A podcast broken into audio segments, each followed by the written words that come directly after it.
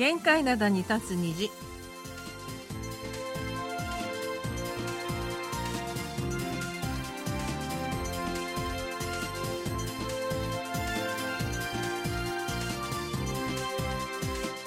皆さん、あにょがせよ。8月30日水曜日の限界灘に立つ虹、隙間区というちゃんもです。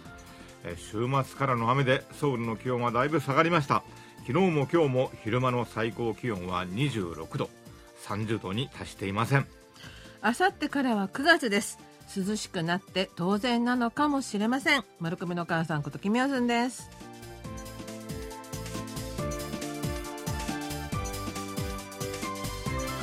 いやー水曜日の限界灘に立つ虹、はい。中1回お休みでした。はい。久しぶりですね。2週間ぶりという皆さん元気でしたか？はい。私たちもなんとも猛暑に負けずに頑張って座っております、うん日本はね、まだまだ残暑続いているようなんですけども。みたいですね、ええ。うん。秋雨前線の影響で、はい。まあ韓国は結構雨の日が続いておりまして、はい。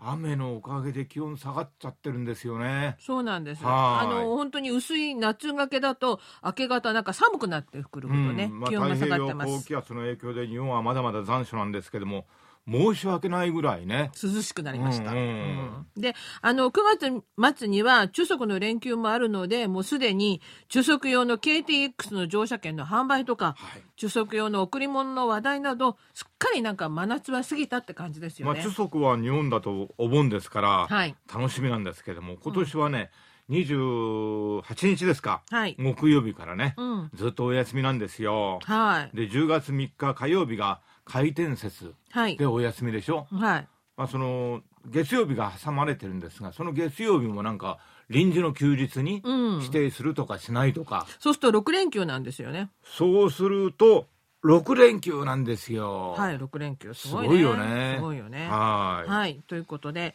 えっ、と、韓国では、あの、学校の夏休みも終わりまして、2学期が始まっています。えーそれでも地下鉄に乗ってると、特にこの9号線、金浦や、あの、インチョンとつながってるもんですから、大きなキャリアを持った旅行帰りの人、これから旅行に行く人が目立ちます。うん、あの旅行に行く人もいれば、うん日本から来た観光客もね、うん結構あの地下鉄とかで僕見かけますね。そうですよね。うんそれで、まあ、夏の終わり、そして中足の連休まで、まだまだ海外に飛び出す人、そして来る方もたくさんいると思うんですが、はい、えー皆さんに注意を促したいニュースがございます。注意。はい。大韓航空が国内線と国際線の利用客を対象に体重測定を実施するっていうんですよ。えーいや僕前にね、うん。南太平洋のはい。島と島の間を行き交う飛行機ね、はい。まあ、あの小型機なんですけども、ええその航空会社はね乗客の体重を測るんですよ。重いと乗せてくれないの？いやだから重いとね追加料金出せって言うんですよ。それだけど、うん。まあ、大型旅客機じゃないので、はいまあ、そういうやり方もあんのかなと思ったんだけど、うん大韓航空はあの、でっかい飛行機でしょそうなんです。うんそれがですね、えー大韓航空は、金浦空港の国内線利用者はもう始まってます。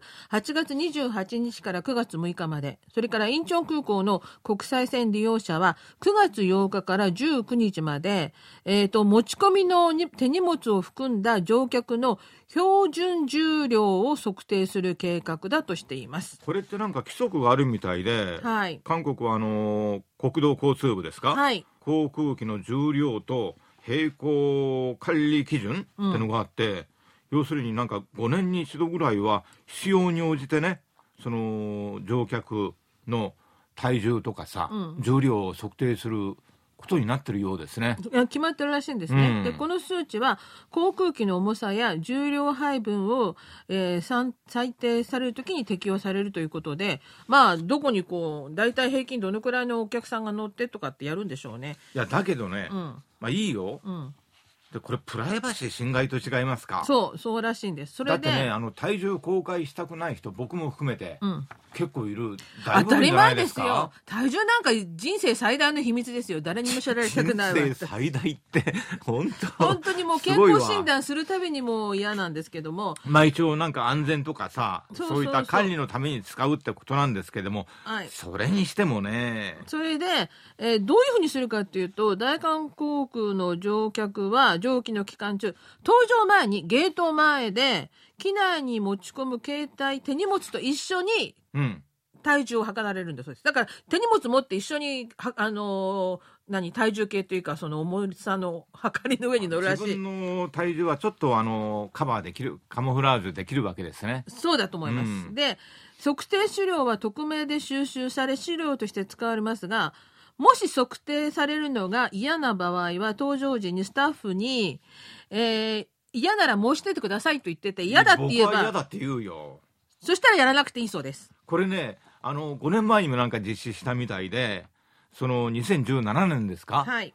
そこでね男性の場合は平均でうん。81キロね、これって、荷物を入れての81キロだよね。うんはい。で女性の場合は69キロ、そうだよね。お母さんどうですか？失礼ですがあーノーコメントできたい。ノーコメントやっぱりね 人生最大の秘密だもんそうな絶対は言いたくないわよ。だけどこれちょっと幸いなのが機内持ち込みの手荷物と一緒に測るわけですから、うんうんそれでね、あのみんなそこれですごく心配してるらしくて、例えば会社の同僚と一緒に旅行とか行くじゃないですか。ええお互いに目慣れたら絶対嫌じゃない。うん。それで、飛行場のあの、チェックインカウンターでもその荷物の重さを測るときに何キロって出るんですけども、あもしかしてその荷物測るとこで測るの？ゲート前だからそうじゃないと思うんだけど、うんでも、この場合は、その出ないんだって、数字は。見えないようになってるんだって。ああなるほど資料として取り込むだけだから、うんうん数字は出ないし、だから本人にもわからないし。自動的にデータだけがそうそうそう。保存されるわけですねうん本人にも見えないし、そのカールの係員の人も見えないんだって。うんそれと特定の乗客と紐付けられることもないとそうそうそうそう。はいだからプライバシーは、まあ大丈夫ですよとは言ってるんですけどね。それでも嫌ですねそれでも嫌ですね。飛行機は通常、実際に必要な燃料より1%ほど多くの燃料を乗せて飛行するんだそうです。で、乗客の正確な重さを測定できれば、追加で消費する燃料を減らすことができるので、これで年間10億ドル程度をせあの節約できるという話もあって、みんな。そう。なるとねそれうん航空会社の利益のためそうにやってるってそうそうそう。だかことじゃないですらみんなか、みんな何もっと嫌だよ。いやだって大韓航空そんなことのためにやりたくないよとは言うんですけどそうじゃなくてまあ安全のためにというふうに一応ね前提はなってます、でこれってなんか海外の航空会社でもやってるんですかそうそうそうそう。ニュージーランド航空やってるらしくて。で大韓航空以外にも LCC の TUA とチェジュ航空などが2018年に同様に体重を測定したということなんで、2018年ですから来年はこの2つの航空会社もやるんじゃないですかね。だけどまあこうした場合は要するに重いからといって追加料金を出すってことはないですよね。はい。はい。それから、あの、アシアナ航空は今年の年末に、やはり体重測定するとか言ってるそうですので、とにかく。うん、なんか嫌だな。皆さん、あの、嫌だったら嫌って言えばいいですからね。うんうん、あの、本当に。言うよ。一番の秘密ですから、皆さん。はい、してください。それでは今日最初の曲です。プファルが歌います。ピーミル秘密。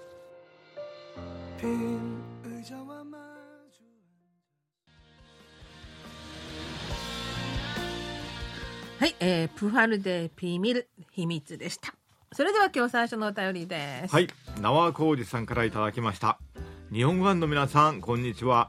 8月下旬になりますが、まだまだ暑い日が続いています。ソウルの今夏の状況はいかがでしょうか？あ昨日8月27日のニュースでは、東京の猛暑日日数は21日、真夏日は53日連続と報じられていました。いずれも過去最多だそうです。え今日の予報も東京は34度ですし9月に入っても猛暑が続くと言われています。秋はまだまだ先のようです。秋というシーズンが好きなんですがその時期が短くなっているような気がします。暑くなく寒くなくいいですよね。先週福島原発の汚染処理水が放出されました。え国内外で様々な意見批判などが聞こえてきますがえ今日は猛暑の話題で失礼します。えどうぞご自愛ください。はい、ありがとうございましたう。ん。秋がね、まだ、日本はまだまだ先のようで、えっ、と、韓国はもうあ、もうすぐ秋って感じがするんですけどね。韓国もね、ここ数日ね、うん秋雨前線の影響で雨が降って、はい。気温がだいぶ下がりまして、うん。猛暑という感じはしなくなったんですが、うん今年の夏はね、うん7月も8月も韓国もこれまでになく暑かった、はい、記録的な暑さでしたよね。雨もたくさん降ったしね、はいはいはい。うん、暑いか雨かっていう夏でしたよね。そうそうそうそう、ね、で9月がこのままどうなるのか。まだ台風がどんどんどんどんできてますからね。うんうん。生まれてるので心配ですよね、台風雨ね。11号は沖縄とかさ、うん。ちょっと影響がありそうで心配なんですけれども、はいいやー今さ僕も秋好きなんですよ。はい、秋って嫌いな人あんまりいないんじゃないかな。ただ韓国って秋短いですよね。うん。日本よりももっと短い気がしてそなんかちょっと涼しくなったなと思ったらあもうパーカー着なきゃっていう風になってしまう。最近よく言われているのが、うん。あのほら温暖化とかさ気はいはい。候変動の時代じゃないですか、はい。それで昔は四季折々って言葉があったでしょう。んうんうん、今はね、うん。温暖化で春と秋短くなってるそうなんですよ。はでこれが四季じゃなくてい、うん、二期。二季に変わってしまう。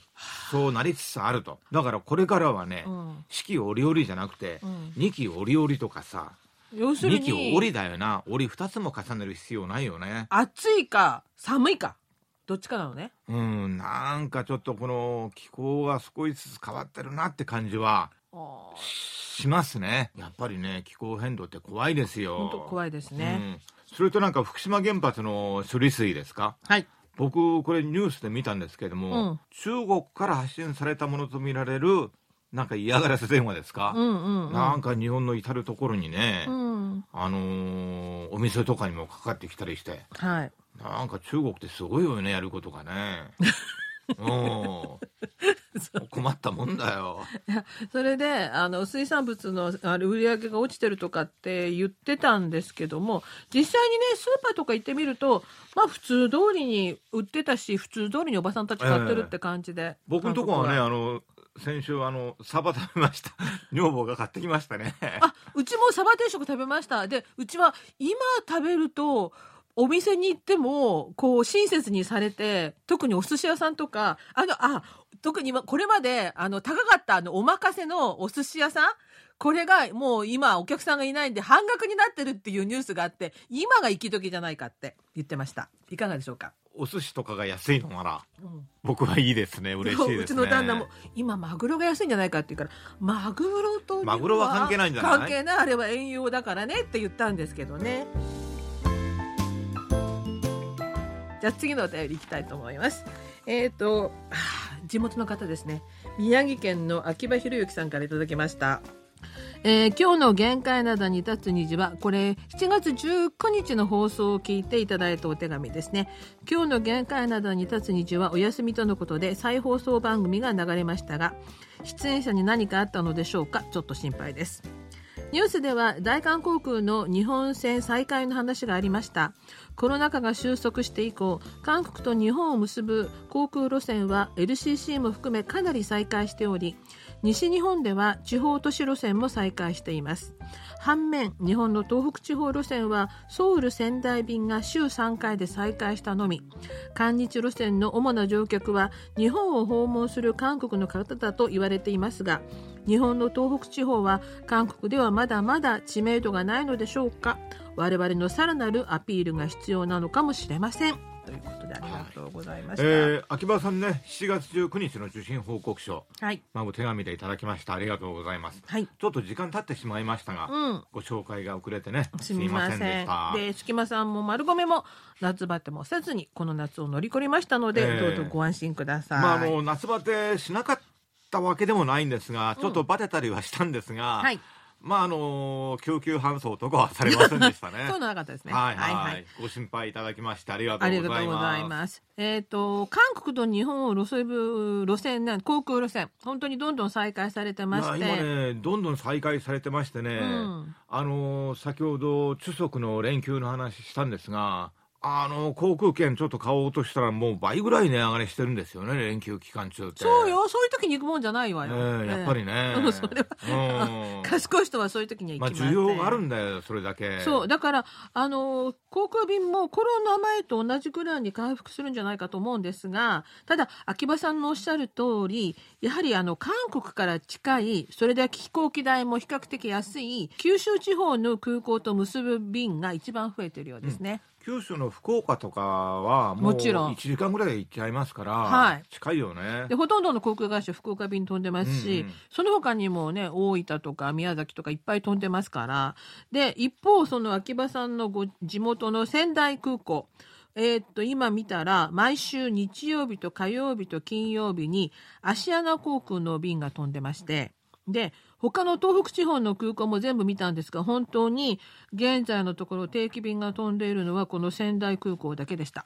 かえってねあの北海道ね、うん。札幌とかは結構飛んでるんですよね。札幌はねたくさん飛んでるんですよ、うん。LCC も入ってるし大韓航空も入ってるんですけどもなんでなんだろうね。というか北海道って韓国でもさなんか食べ物美味しいとかさ、うん。まあ温泉とかさいろいろ結構知られてるじゃないですか。やっぱりそういう面では秋葉さんのお手紙にあります。知名度がちょっと足りないのかなうん。東北地方は。東北って韓国の人たちからするとあんまりなんか知られてないというか、うん。そういう部分もあるかもしれませんね。そうですね、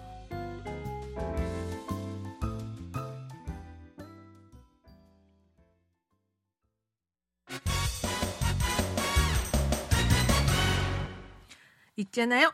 ドットコリア。丸い社会面。水曜日の限界灘は新聞の社会面から最新の面白い情報を知っておくと得になるマル秘情報をピックアップ毒舌解説で解剖するマル秘社会面をお届けします。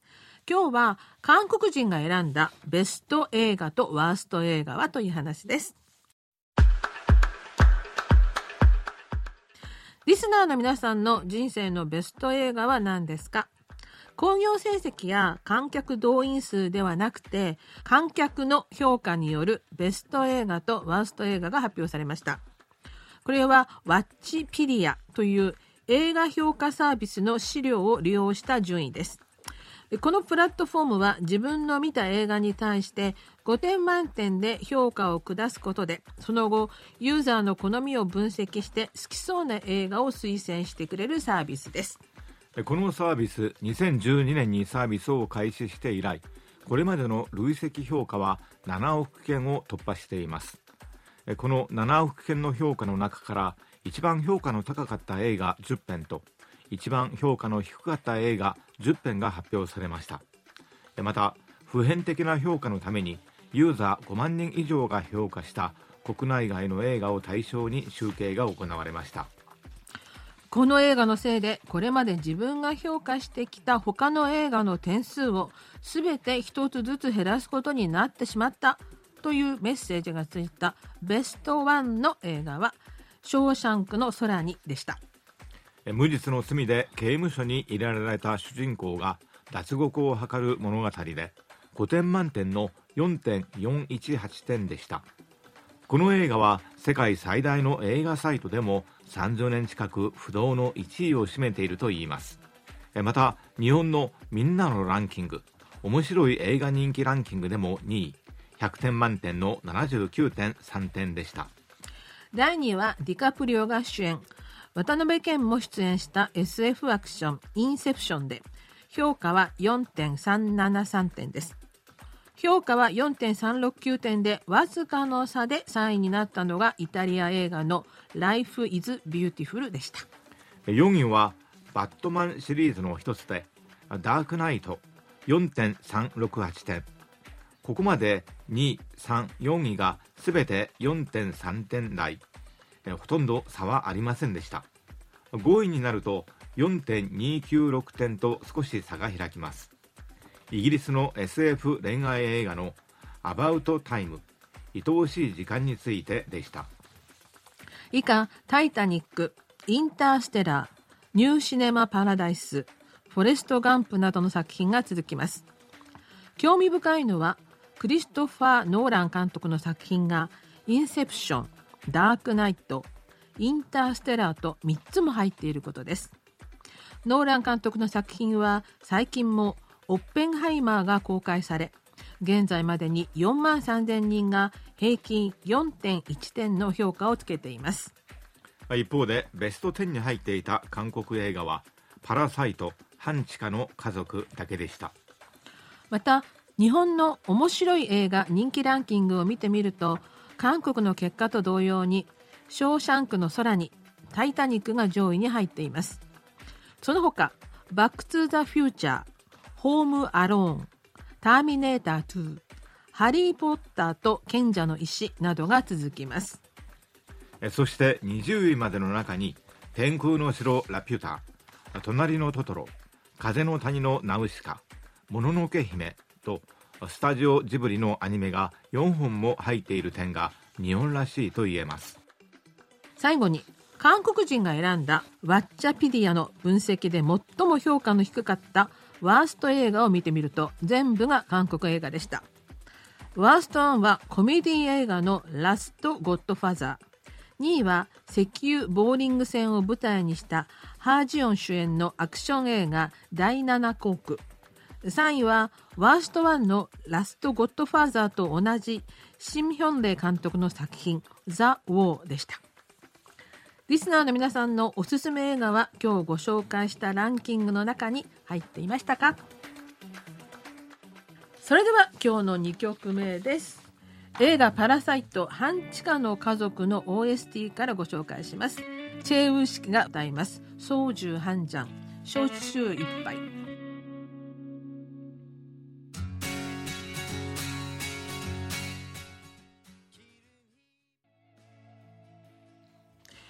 映画「パラサイト半地下の家族」の OST からチェーウ式が歌いました「ソージュハンジャン焼酎一杯」でした。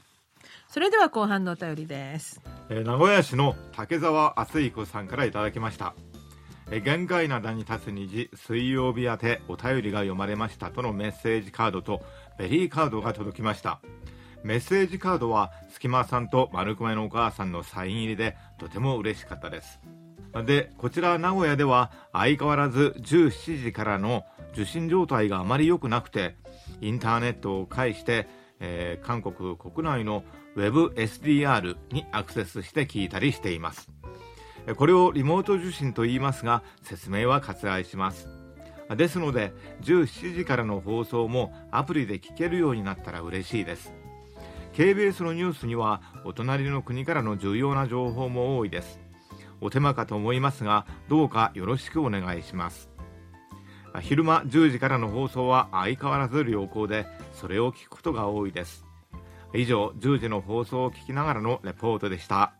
ありがとうございあます、りがとうございました。えっ、と、短波だと、あの、17時の放送の受信状態が良くないので、はいインターネットでリモート受信をされているということなんですが、20時からの放送だと KBS ワールドのねアプリとかでも聞けるんですがはい、うん残念ながら今のところ17時からはね、聞けないみたいなんですね。これ、あの、まあ、前向きにね、今後は、なんとか17時からも聞けるようにね、あの、ははいい、検討はしていますが、もうちょっとお待ちいただきたいなと思います。で、アプリをダウンするとか、あの、KBS のホームページなどで、あの、そういう方法でも聞けますのでね、どうぞ聞いてみてくいやあださい。の皆様からのお便り見てますと結構ねあのいろんな方法で聞いてるんですよね、うんうんうんうん、いや本当にありがとうございます。ありがとうございます。ということでそれではまた来週水曜日のお相手は隙間ことゆうちゃんもと丸組の母さんこときみおすんでした。ありがとうございます